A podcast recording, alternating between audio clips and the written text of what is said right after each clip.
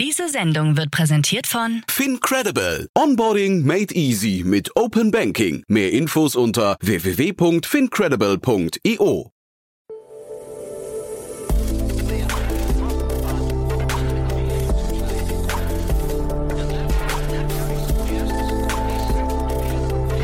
Startup Insider Daily. Investments und Exits.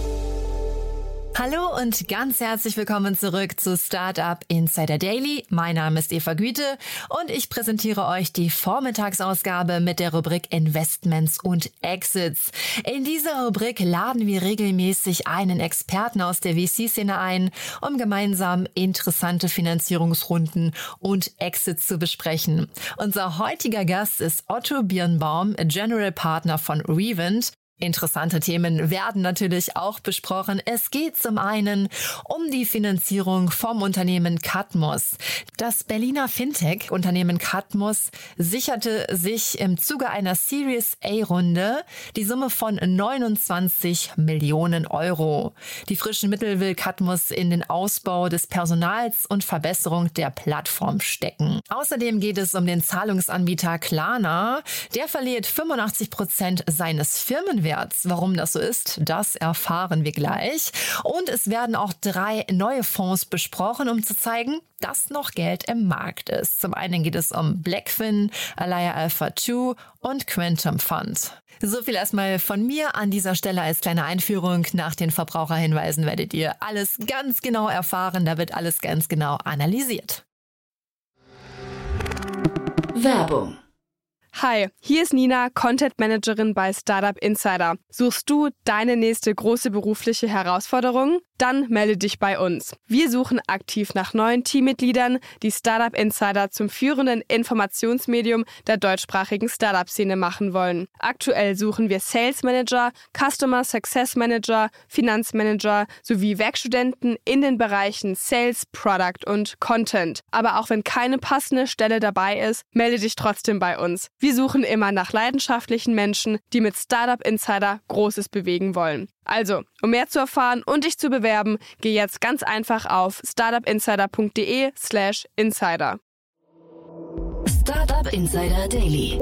Investments und Exits. Cool, ja. Otto Birnbaum ist wieder hier von Revent. Hallo Otto. Hallo Jan. Freue mich sehr, dass wir sprechen und wir haben gerade im Vorgespräch schon festgestellt, wir haben echt ein buntes Programm, finde ich. Wird ein ähm, munterer Durchlauf, glaube ich, durch viele Themen. Aber bevor wir damit loslegen, vielleicht ein paar Sätze zu euch, oder? Ja, sehr gerne. Also wir sind ähm, ein 60 Millionen Early Stage äh, Impact Tech Fund. Das heißt, wir investieren in äh, Technologiefirmen, äh, die einen besonders großen Impact im Bereich Klima, Gesundheit und Empowerment haben. Ähm, haben insgesamt 13 Investments gemacht und investieren in der Frühphase. Das heißt Tickets zwischen 200.000 Euro und 2 Millionen. Unser Team ähm, sitzt zwischen London und Berlin mit Headquarter hier in Berlin. Und ähm, ja, und unser, unsere These insgesamt ist, dass wir glauben, dass die wichtigsten gesellschaftlichen Themen unternehmerisch mit Technologie gelöst werden können ähm, und müssen und wollen in diese Themen und in diese Unternehmer investieren. Mhm, deswegen finde ich auch Impact Tech Fund, das habe ich so noch gar nicht gehört, finde ich ein, ein, super Claim oder eine super Beschreibung. Äh, sag doch vielleicht nochmal ein, zwei Sätze zu den Unternehmen, die sich bei euch melden dürfen. Also wer, wer darf denn jetzt sagen, oh, der Otto oder sein Team passen zu mir? Ja, also ich glaube, die, die große Frage, die man sich sozusagen, die wir uns immer stellen, ob das in Scope ist oder nicht, ist, was ist eigentlich der Beitrag von diesem Unternehmen für eine bessere Zukunft. Ja, das kann eben Klimawandel sein. Das heißt, inwieweit hilft dieses Unternehmen dem Klimawandel entgegenzusetzen äh, ähm, oder sozusagen unsere 1,5 oder 2 Grad Ziele mittlerweile sozusagen stärker zu, zu erreichen oder inwieweit hilft dieses Unternehmen insgesamt die Versorgung im Gesundheitssystem zu verbessern oder den Zugang zu dem Gesundheitssystem zu verbessern oder teilweise auch die Kosten zu senken, ja, weil sozusagen, wenn wir überlegen, wir werden immer mehr Leute werden und, und die Healthcare wird immer teurer. Das heißt, da sind sozusagen die Kosten auch eine wichtige äh, Komponente, dass das insgesamt in den nächsten Jahren weiterhin fun äh, funktioniert. Äh, das heißt, die Frage, wir sind relevant für Unternehmer, die sozusagen einen signifikanten positiven Beitrag für die Gesellschaft durch ihre technologische Lösung ähm, erreichen. Also ein sehr cooler Pitch. Ich glaube, da fühlt sich jetzt der eine oder andere hoffentlich angesprochen und hat euch zumindest auf dem Schirm. Ähm, Wir haben heute, so habe ich ja vorhin schon gesagt, so einen bunten, äh, weiß nicht, so, so einmal quer durch verschiedene Themen. Und wir fangen aber an mit einem, also bevor wir über so die Metathemen sprechen, vielleicht äh, mit einem wirklich sehr spannenden Investment auch, glaube ich, ne? Genau, ich würde gerne mit dir einmal kurz über Catmos sprechen. Hier Berliner Firma im HR-Bereich, die äh, gerade eine 29 Millionen Series A announced haben mit Blossom Capital. Ähm, die Gründerin von Blossom Capital ist Ophelia Brown, die ähm, früher bei Index war, jetzt Blossom Capital macht ähm, und auch in Deutschland schon einige Investments gemacht hat, unter anderem nämlich Localize, was auch im HR-Bereich ist. Deswegen wundert es mich jetzt auch gar nicht so sehr, dass sie jetzt in Catmos investiert. Ähm, aber was doch äh, äh bemerkenswert ist, dass äh, erstens eine A-Runde mit 29 Millionen ist wirklich, sagen wir, äh, bemerkenswert. Das passiert jetzt nicht alle Tage. Und das Unternehmen ist auch noch gar nicht so alt. Ähm, das heißt, das ist wirklich sehr, sehr schnell sozusagen zu diesem Zeitpunkt gekommen. Wir können mal gucken, wann das genau gegründet wurde, aber ich würde jetzt mal so tippen, 2019. Ja, sowas, genau. Also äh, die, die hatten ihre, äh, ihre Seed-Runde, das ist noch gar nicht so lange her, die war, glaube ich, im April. Und die kam aber, die haben so ein Jahr lang im Verborgenen gearbeitet, hatten sie mir damals erzählt. Ich hatte den Gründer, weil die, einen der Gründer hier, den Justus Schmüser, war immer zu Gast. Und ähm, ich hatte die überhaupt nicht auf dem Schirm. Ich weiß nicht, wie es dir geht, aber ich, die kam für mich so aus dem Nichts heraus, ja. Ja, und das ist natürlich, äh, also was die machen, vielleicht mal für ne, die Hörerinnen und Hörer, die helfen ähm, Unternehmen, die vor allem international operieren ähm, und auch viel im Blue-Collar-Bereich, das heißt sozusagen im, im Shipment-Bereich und, und anderen Industrien, ähm, ihre, äh, ihre Leute digital zu bezahlen. Äh, und so, dass die auch das Geld möglichst kostengünstig an ihre Familien in die Heimatländer zurückschicken können. Ähm, und das ist nämlich auch interessant, weil es gibt schon eine sehr, sehr wertvolle und sehr, sehr erfolgreiche Firma, die damit ähm, vor allem sozusagen berühmt geworden ist, weil sie nämlich Western Union und äh, ähm, MoneyGram und, und wie die ganzen Geldtransferfirmen heißen, eigentlich signifikant äh, im Preis geschlagen hat und das ist TransferWise. Ähm, und Genau, und mittlerweile Wise, ja, ähm, früher TransferWise und äh, dann gibt es noch Asimo und so ein paar andere äh, äh, Firmen in dem Bereich und was die jetzt sozusagen macht, die ähm, ähm, Catmos zu meinem Verständnis, die integrieren sich aber noch einen Tick vorher. Die integrieren sich auf dem Employer-Seite, so dass die Arbeitgeber direkt sozusagen gar nicht mehr über einen TransferWise oder Wise gehen müssen, sondern das eben direkt über ihre eigenen Systeme abbilden können. Und das ist natürlich hochinteressant.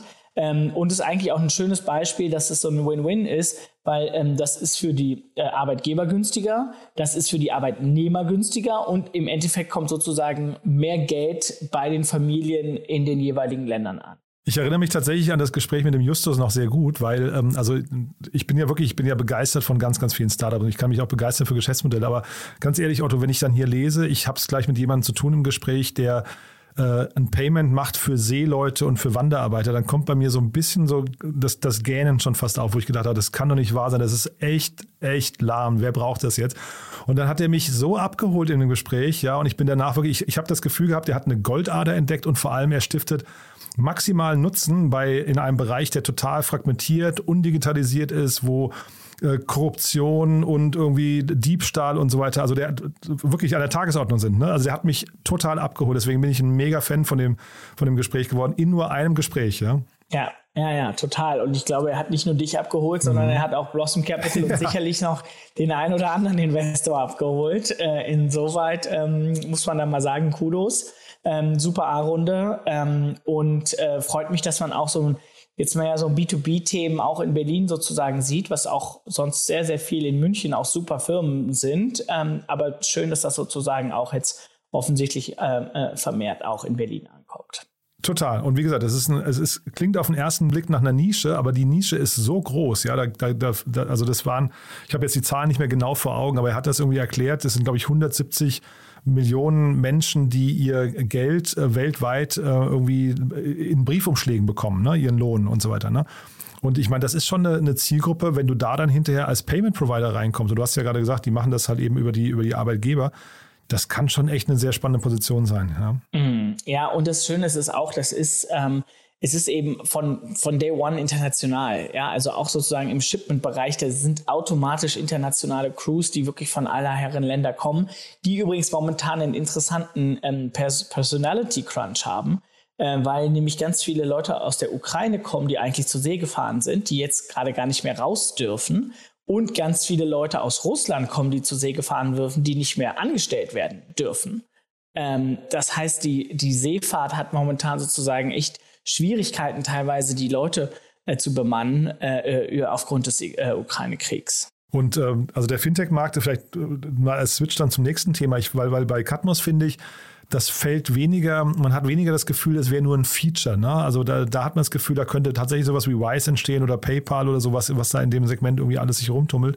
Ähm, das nächste Thema, da war ich immer ein bisschen skeptischer. Jetzt nicht so, so skeptisch, dass ich gesagt habe, es ist so wenig wert, aber schon krass, was da passiert, ne? Genau, und ich glaube, du äh, spielst hier auf Klarna an und da ging heute einmal die Nachricht über den Ticker, dass Klarna insgesamt 80 Prozent an Wert verloren hat. Ähm, und die letzte Bewertung lag circa bei 46 Milliarden Dollar und jetzt wird die Bewertung aktuell auf so circa 6,7 Milliarden eingestellt. Und das ist natürlich ein heftiger, ein heftiger Verlust. Ähm, man muss dazu sagen, so diese Bewertung ist es halt auch schwierig. So, was ist jetzt eine Firma? Der Wert von einer Firma ist zu einem gewissen Grad eben Angebot und Nachfrage. Ja, und, ähm, und, und ich kann mich an einige Gespräche mit, mit befreundeten Gründern erinnern, die mittlerweile an der Börse notiert sind und sagen, ja, meine operativen Zahlen haben nichts mit meinem Börsenkurs zu tun. Wir machen, wir sind jedes Quartal besser und der Preis geht nach unten und andersrum, wir sind jedes Quartal schlechter und der Preis geht nach oben. Also man darf nicht so ganz vergessen, dass sozusagen das sollte korreliert sein und langfristig ist das sicherlich auch korreliert, aber kurz- und mittelfristig haben sozusagen der, der Marktkapitalisierung von Unternehmen nicht immer eins zu eins äh, das was mit dem operativen Geschäft zu tun. Ähm, so, und warum sage ich das? Ist, dass die 46 Milliarden vorher wahrscheinlich sag mal, sehr, sehr bullischer Markt war. Ja, das war die Pre-IPO-Runde von Klarna. Das Ganze war letzten, letztes Jahr im absoluten Höchstjahr von allen Tech-Startups. Ich glaube, solche Bewertungen gab es sozusagen noch nicht. Ja, sagen wir mal Post, Post 20 Post 2001, ja, vielleicht in der Dotcom-Bubble das letzte Mal, aber so in den letzten 20 Jahren nicht. Ähm, so, und, und jetzt ist der Markt momentan sehr bearish. Das heißt, sie sind von dem einen Extrem ins andere gekommen. Die Wahrheit liegt wahrscheinlich irgendwo dazwischen. Ähm, und es ist halt nur die Frage, wann, wann das dazwischen äh, äh, sich im Markt reflektieren wird. Also ich meine, mir tut das natürlich auch total leid für, für Klarna. Zeitgleich ist es ja immer noch, das darf man nicht vergessen, also 6,5 Milliarden ist ja immer erst nochmal echt ein krasses Unternehmen. Ne? Ich glaube, man, man, man hat jetzt so diesen, weiß nicht, diesen, diesen Blick da drauf, denkt so, ach, die, weiß nicht, es tut einem leid, aber ich finde, erstmal muss man anerkennen, 42 Milliarden war toll, 6 Milliarden ist aber auch irgendwie toll. Ne? Ja, das ist so. Allerdings darf man auch nicht vergessen, was das für Sachen mit sich zieht, weil erstens haben sehr viele Leute sehr, sehr viel Geld verloren. Ja, bei dieser, ich weiß nicht, wie hoch die Pre-IPO-Runde war, aber das tut schon weh, wenn man, ich sag mal, 100.000 Euro investiert, die dann nur noch 20.000 Euro wert sind. Mhm. Und die meisten Leute, mal, die da investiert ja. Mhm. haben, ja. haben eher so eine Million oder zehn investiert und sind jetzt so zwei wert. Also das ist schon bitter. Ähm, und der andere Punkt ist auch, dass die ganzen Mitarbeiter viel eben über ESOP und andere ähm, Share-Pakete incentiviert waren. Und die sind jetzt auf einmal alle nicht mehr im Optionspreis drin. Ja, äh, das heißt, auch da sind so ein bisschen die Mitarbeiter, die wahrscheinlich schon gedacht haben, okay, super, äh, wir haben hier echt sehr, sehr viel Geld verdient. Ups, na, na, na, äh, wir haben hier gar nichts verdient. Ähm, es ist jetzt nicht für alle und das kann man auch nachbessern. Aber das ist immer das, was man sozusagen am wichtigsten mitnehmen muss, ist, dass diese Mitarbeiterincentivierungsprogramme bei diesen hm, ja, Sharepreisschwankungen am, ich würde mal sagen, mit am meisten leiden, weil die als Investor kannst du notfalls, was heißt notfalls, aber kannst du halt über Jahre halten und solltest das auch äh, und dann äh, korreliert das dann irgendwann wieder stärker mit sozusagen der Intrinsic Valuation von der Firma. Ähm, aber die Mitarbeiterprogramme sind eben auf bestimmte äh, Horizonte ausgelegt und dann ist das schon, tut das schon richtig weh. Ja, also da bin ich total, äh, total bei dir und wahrscheinlich ist das echt ein gravierendes Problem, weil da vielleicht auch gute Leute einfach sich umgucken nach anderen Optionen ne, und sagen, wo, wo kann ich stattdessen anfangen. Aber zeitgleich darf man ja auch nicht vergessen, äh, weißt du, lieber jetzt eine Korrektur, wo das auch noch, wo Klarna auch noch reagieren kann, als wenn diese äh, Korrektur am IPO, also nach dem IPO passiert. Ne? Weil wenn sie, wenn die erstmal public sind, du hast ja dann als Mitarbeiter auch eine Lock-up-Period. Ne? Du darfst ja, was ein halbes Jahr oder ein Jahr lang nicht verkaufen. Und wenn währenddessen die Korrektur passiert, ist ja noch schlimmer. Und da sind auch richtig, also da gibt es auch richtig viele Cases mit richtig heftigen Steuerschulden. Ja, weil du bist dann sozusagen in the money, darfst aber nicht verkaufen, zahlst dann darauf Steuern. Also, ja, das ist echt schwierig. Ein Albtraum ähm, eigentlich, ne? Das ist ein Albtraum. Und das ist auch etwas, da, da muss dieses äh, Mitarbeiterincentivierungsprogramm, das ist einfach momentan noch nicht wirklich sauber auf, ausgereift. Da sind die Steuern oder nicht Steuern und äh, Lockerperien und so weiter. Es ist irgendwie doch noch sehr holprig. Da hoffe ich, dass sich da in den nächsten Jahren doch was tut, dass man das irgendwie besser abbilden kann. Und so der generelle Blick nochmal auf Klarna, hast du da eine Idee? Also ich meine jetzt äh, die letzte Runde, Sequoia, Silver Lake, Mubadala und so weiter, das sind ja jetzt alles keine Anfänger, ne? Also, also dass die sich jetzt so verzocken oder so vertun in der Bewertung, das ist ja eigentlich sehr ungewöhnlich. Kann, kannst du dir das erklären, dass es zu so einem Absturz kommt, zu so einem Missverhältnis zwischen heute und, und vor einem, weißt du gar nicht, halben Jahr? Ja, also ich meine, die, das sind immer so zwei Themen. Ne? Das eine ist, wie geht es der Firma selber? Was hat die eigentlich an Umsätzen gemacht, an Wachstum gemacht, an Margen gemacht? Ja, das ist ein Teil und der andere Teil ist, was passiert mit dem, mit dem Markt. Und wenn wenn der Markt um 50 Prozent einbricht oder weiß ich nicht, vielleicht um, um 70 Prozent im, im Tech-Bereich, äh, dann, dann bricht das einfach erstmal 70 Prozent mit ein. Einfach weil alle Comps auch eingebrochen sind. Ja, ähm, so und wenn dann eben vorher, weiß ich nicht, 30 Mal Sales bezahlt wurde in der Bewertung, also 30 Mal Umsatz, und dann geht es runter auf 8 Mal EBITDA, ja, und der EBITDA nur, nur, nur 10% vom Umsatz ist, ja, dann sind wir bei 0,8 mal Umsatz versus 30. So, und, und, und das führt natürlich zu einer wahnsinnig heftigen äh, äh, Korrektur von dem Market Cap. Und die große Frage ist, was waren vorher die Multiples, äh, wie diese Firma getradet hat? Wie gesagt, das kann auf Umsatz basiert sein, das kann auf, auf EBITDA basiert sein und wo liegen diese Multiples jetzt? Ähm, und, und das ist oft das, was das sozusagen treibt, ja, weil in Adyen und, und andere äh, Wettbewerber, die das ähnliche anbieten, jetzt hat, ich glaube, Amazon angekündigt, dass sie das eben auch anbieten oder Apple hat angeboten, ja, allem, genau. dass sie äh, äh, Buy Now Pay Later auch machen. So, und das ist natürlich auch nochmal ein riesen Risiko, ob der Klarna dann das Wachstum halten kann, wenn dann die Wachstumszahlen nicht mehr stimmen äh, ähm, ist dann eben auch die Frage, ob man dann in so eine 30 mal Umsatzbewertung sozusagen reinkommt. Wobei dieses 30 mal Umsatz völlig auf der Luft gegriffen ist jetzt von meiner Seite einfach nur als Beispiel. Aber ich habe ja eingangs gesagt, es, es, klingt für mich von Anfang an nach einem Feature einfach nur. Ne? Man sieht ja jetzt eben an den ganzen Playern, die in den Markt reingehen, dass zumindest die Innovationshöhe bei dem Modell gar nicht so hoch sein kann. Ne? Sonst würden ja andere, also ne, sonst wäre ja das irgendwie von außen betrachtet verteidigbarer insgesamt.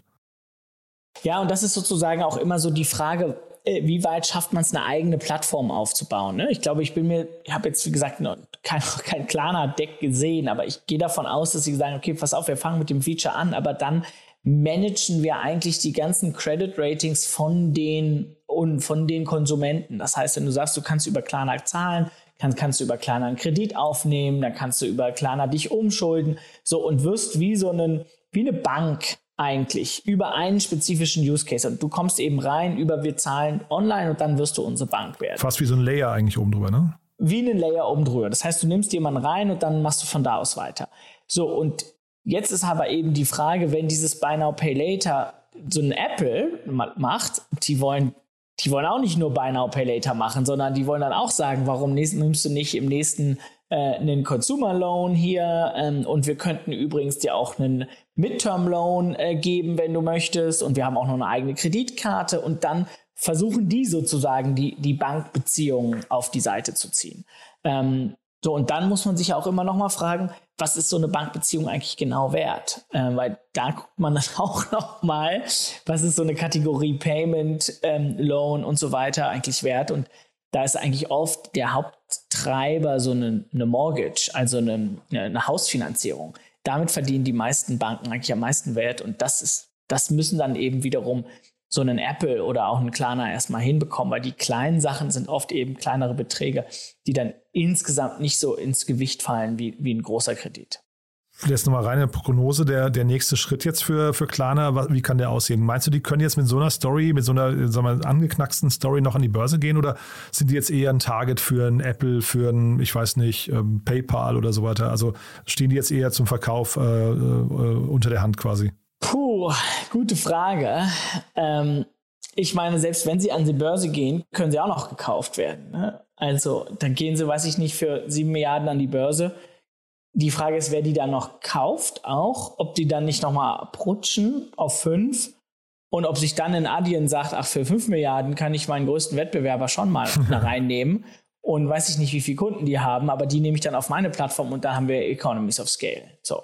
Ähm, also ich glaube schon, dass es sicherlich ähm, ein gewisses Risiko für Klarna gibt, sogar fast, wenn du sozusagen public gehst, ob du dann nicht eher von einem Wettbewerber sozusagen genommen wirst, als wenn du jetzt erstmal private bleibst und dich wieder erholst und sozusagen erstmal wieder in die Bewertung in eine andere Range reinkommst. Also ich glaube, sowas krasses hat man noch nicht gesehen. Ne? Deswegen wissen wir jetzt nicht genau, ob es nur ein Dip ist äh, und das sich relativ schnell wieder korrigiert. Aber also dieser Absturz klingt schon nach Vertrauensverlust bei den Investoren erstmal, ne? Ja, aber wie gesagt, ich glaube, es ist nicht nur Klarna alleine und ich glaube, das bringt uns auch ganz gut zum nächsten Thema, sondern es ist eben auch wirklich eine signifikante Korrektur des Hypes der letzten Jahre. ja, also 18 äh, war noch nie so krass, 19 war noch nie so krass, 20 war noch nie so krass, 21 war noch nie so krass. So irgendwann muss es Schluss sein. Ähm, und, ähm, und dann kam auch vor zwei Jahren kam sozusagen Corona, da brach der DAX mal kurzzeitig ein, ich glaube von 12.000 runter auf 8,8. Und drei Monate, sechs Monate später war er wieder bei 13.000. So, und also Corona hat auch dieser ganzen, der ist auch nichts korrigiert worden. Im Gegensatz, das hat ja auch für die Tech-Welt, sagen wir mal, eigentlich ähm, ähm, bestärkend gewirkt, ja, weil man eben auf einmal remote zum Arzt ging und remote seine Hausaufgaben machen musste und so weiter und so fort. Das heißt, ich glaube, die Digitalisierung, Covid hat schon die Digitalisierung im Allgemeinen mit vorangetrieben. Ähm, aber das hat natürlich die Tech-Aktien und den Run auf die Tech-Aktien noch weiter befeuert. Ja, und so ein Zoom ging nach oben und ein Apple ging nach oben und ein Google ging nach oben. So, und irgendwann war so, okay, wir können jetzt hier nicht 30 Mal Umsatz zahlen für eine Firma, die, äh, ähm, äh, weiß ich nicht, eben nur 0,8 mal EBITDA macht von dem Umsatz. Ja, ähm, also, ich glaube, das ist sozusagen eigentlich in, in eine gewisse Korrektur an den Public Markets äh, äh, gibt. Ich hoffe, dass sich das jetzt irgendwann erholen wird. Ich gehe aber eher davon aus, dass das jetzt nicht in drei Monaten wieder oben ist, sondern eher, oh, ich weiß nicht, zwei, drei Jahre braucht, bis wir auch, wir werden sozusagen erstmal unten ankommen und dann wird man erstmal ein bisschen unten bleiben und dann braucht es wieder das Vertrauen, bis es wieder nach oben auf die nächste Stufe geht. Ja, man merkt ähm, ja auch, ne, Ukraine, Lieferketten, es gibt ja so ein paar große Themen noch, die bis, also nicht in den nächsten zwei, drei Monaten komplett gelöst sind. Ja, Energiekrise, Energiekrise Inflation, genau, ja. also das wird, das kann nochmal wirklich richtig bitter werden, ähm, äh, wenn dann hier Gas abgestellt wird oder, äh, oder auch äh, Unternehmen nicht mehr produzieren können, weil sie kein Gas mehr bekommen. Also, und das hat dann halt einen richtigen, heftigen ähm, ähm Impact auf das äh, äh, äh, Bruttosozialprodukt und so, und dann gibt's, kann man auch nicht Ewigkeiten Geld drucken, was wiederum mehr die Inflation anheizt. Also, da wird, da kommt einiges Strukturelles auf uns zu. Ähm, um jetzt trotzdem noch mal ein bisschen positiver zu enden, ähm, ähm, Jan, ihr schickt uns ja sozusagen auch immer so ein paar News äh, äh, in Vorbereitung auf das Gespräch hier ähm, äh, ähm, zu. Und was ich da einmal gerne ähm, nennen möchte, was doch erfreulich ist, dass es so einige neue Fonds gibt, die trotz dieser aktuellen Lage im Closen oder ihr Closing announcen. Ja? Und so ist so ein Blackfin Capital Partners, ein großer Fintech-Fonds, ähm, äh, hat 350 Millionen äh, Fondsvolumen äh, ähm, angekündigt oder beziehungsweise geschlossen. Ein neuer Deep Tech-Fonds, Elia äh, aus Frankreich, hat 77 Millionen geschlossen. Ähm, Contonation, auch aus Frankreich, 91 Millionen im, im, nur im Quantencomputing-Bereich. Ja.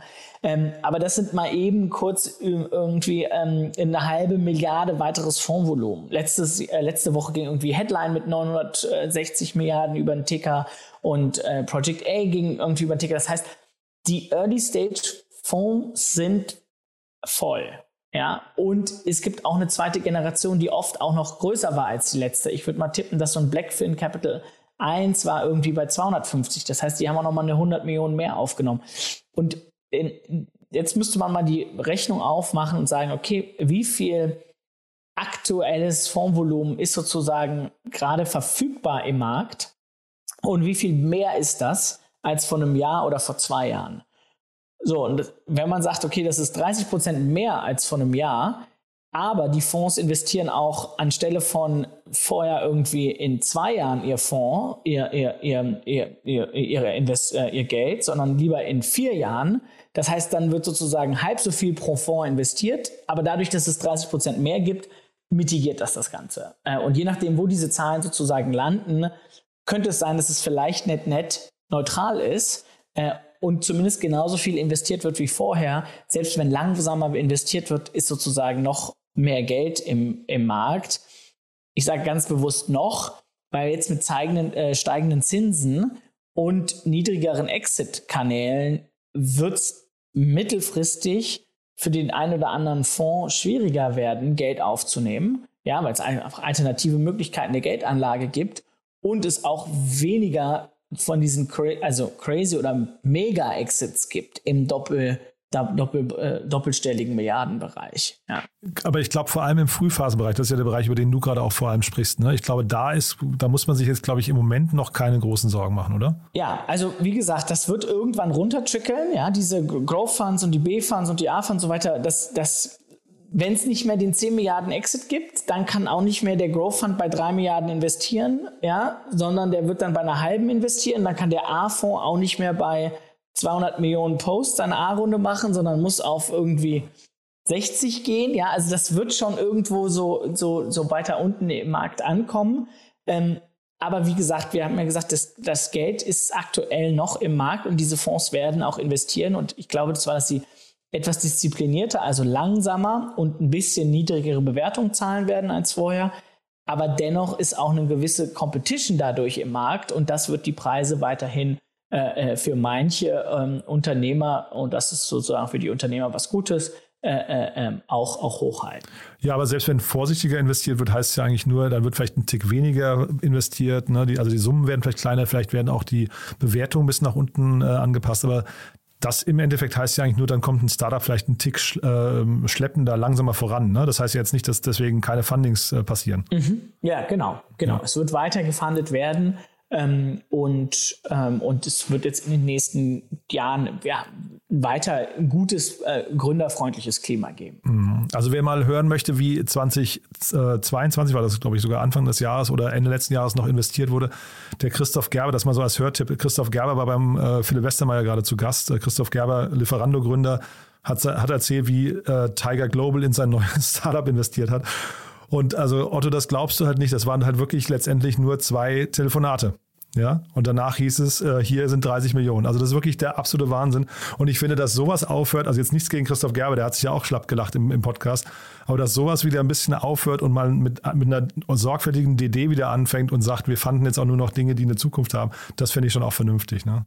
Ja, ja, und man möchte ja auch als, und als, als Unternehmer einen, einen, einen Stakeholder, einen Shareholder an Bord nehmen, der sein Geschäft wirklich versteht. Also es ist ja auch irgendwie, wir machen Due Diligence und wir, das ist doch auch, man ist dann ein Gesprächspartner irgendwie nicht ganz auf Augenhöhe, aber wenn man wirklich ein gutes Verständnis hat, wer sind die Kunden, warum sind das die Kunden, was fehlt den Kunden denn noch, um in den nächsten Jahren zu machen, das ist ja auch eine, eine interessante äh, Diskussion, als wenn jemand eigentlich sein Geschäft kaum versteht. Ja, wobei, also da bin ich total bei dir. Christoph hat das wirklich, ich meine, der ist ja sehr, sehr erfahren. Ne? Ähm, der hat dann gesagt, für einen First-Time-Founder hast du total recht, Otto. Da ist das mega wichtig. Aber er hat gesagt, für ihn ist es super, er kriegt 30 Millionen überwiesen von jemandem, der ihn in Ruhe lässt. Ja? Das ist auch, auch eine Einstellung, fand hat ich. Hat auch so einen Nachteil. Ja, genau. Ne? Aber also ich will ja nur, nur sagen, ich finde, wenn sich das ein bisschen, wenn man das hört, das kann sich ruhig ein bisschen normalisieren, damit auch die Szene gesund bleibt. Darum geht es ja eigentlich. Ne? Ja, ja, ja, ja. Ja, total. Ja, aber wir machen, wir, wir enden quasi positiv. Es ist auf jeden Fall, ähm, weiß nicht, noch Licht im Tunnel, kann man sagen, ne? Ja, und es ist genug Geld im Markt, um weiterhin Unternehmen zu, äh, zu fanden. Ähm, auch wenn sozusagen wir schon gucken müssen, was jetzt mit der Makrowirtschaft passiert. Und insgesamt, glaube ich, vorsichtiger äh, äh, investiert wird und, und ein bisschen mehr Diligence gemacht wird. Und bei all den Funds, die wir gerade genannt haben, sollte man Revent nicht vergessen. Wer also im frühen, frühphasigen Bereich gründet und im Nachhaltigkeitsbereich oder Gesundheit war das dritte oder äh, das zweite und, und Learning, ne? Äh, Education. Also da unterwegs ist, auf jeden Fall sich mal mit Otto äh, kurz schließen. Ne? Sehr gerne. Einfach auf LinkedIn anschreiben. Ich antworte. Super. Otto, ganz lieben Dank. Hat mir großen Spaß gemacht. Ein toller Ritt, finde ich, durch sehr, sehr viele Themen, viele Facetten. Ich freue mich aufs nächste Mal. Ich auch. Ganz vielen Dank und schönen Abend dir. Werbung. Hi, hier ist Moritz, Marketing und Growth Manager bei Startup Insider. Wenn du über die verschiedensten Themen immer auf dem neuesten Stand sein möchtest, dann empfehle ich dir auf jeden Fall unsere Newsletter auszuprobieren. Von unserem täglichen Morning Briefing Startup Insider Daily zu unseren themenspezifischen Newslettern wie Krypto und Web3, Investments und Exits oder KI Kompakt bist du mit unseren Newslettern immer top informiert. Falls du interessiert bist, kannst du dich jetzt ganz einfach kostenlos anmelden und zwar unter startupinsider.de/slash insider. Startup Insider Daily, Investments und Exits. Der tägliche Dialog mit Experten aus der VC-Szene. Ganz herzlichen Dank für das Gespräch und natürlich vielen Dank an unseren Gast Otto Birnbaum, General Partner von Revent, über die Finanzierung von Catmus, über den Zahlungsanbieter Klarna, der 85 Prozent seines Firmenwerts verliert. Und es ging im Gespräch auch um drei neue Fonds, Blackfine, Alaya Alpha 2 und Quantum Fund. In der nächsten Ausgabe um 13 Uhr begrüßen wir bei uns Wolfgang Gründinger, Chief Evangelist bei Enpal. Das Solar-Startup Enpal hat sich seine erste Junior-Finanzierungsrunde in Höhe von 70 Millionen Euro von Prime Capital gesichert. Mehr dazu erfahrt ihr dann gleich. Ich freue mich, wenn ihr wieder mit dabei seid. Und bis dahin wünsche ich euch noch einen schönen restlichen Tag. Macht Diese Sendung wurde präsentiert von Fincredible. Onboarding made easy mit Open Banking. Mehr Infos unter www.fincredible.io. gut.